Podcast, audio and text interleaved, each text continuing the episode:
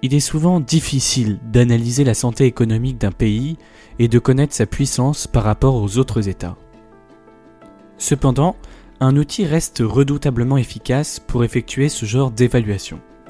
Il s'agit du PIB par habitant à parité de pouvoir d'achat. L'indicateur qui reflète au mieux le niveau de vie de chaque pays. Pour mieux comprendre, le PIB par habitant PPA du Luxembourg s'élève à 132 000 dollars tandis que celui de la Côte d'Ivoire est 20 fois moindre, il est à 6500 dollars. Concrètement, cela veut dire que chaque luxembourgeois produit chaque année 20 fois plus de richesse qu'un Ivoirien. Maintenant que vous comprenez le principe, comparons le PIB par habitant PPA de la France, qui est à 51 400 dollars, à celui d'autres pays.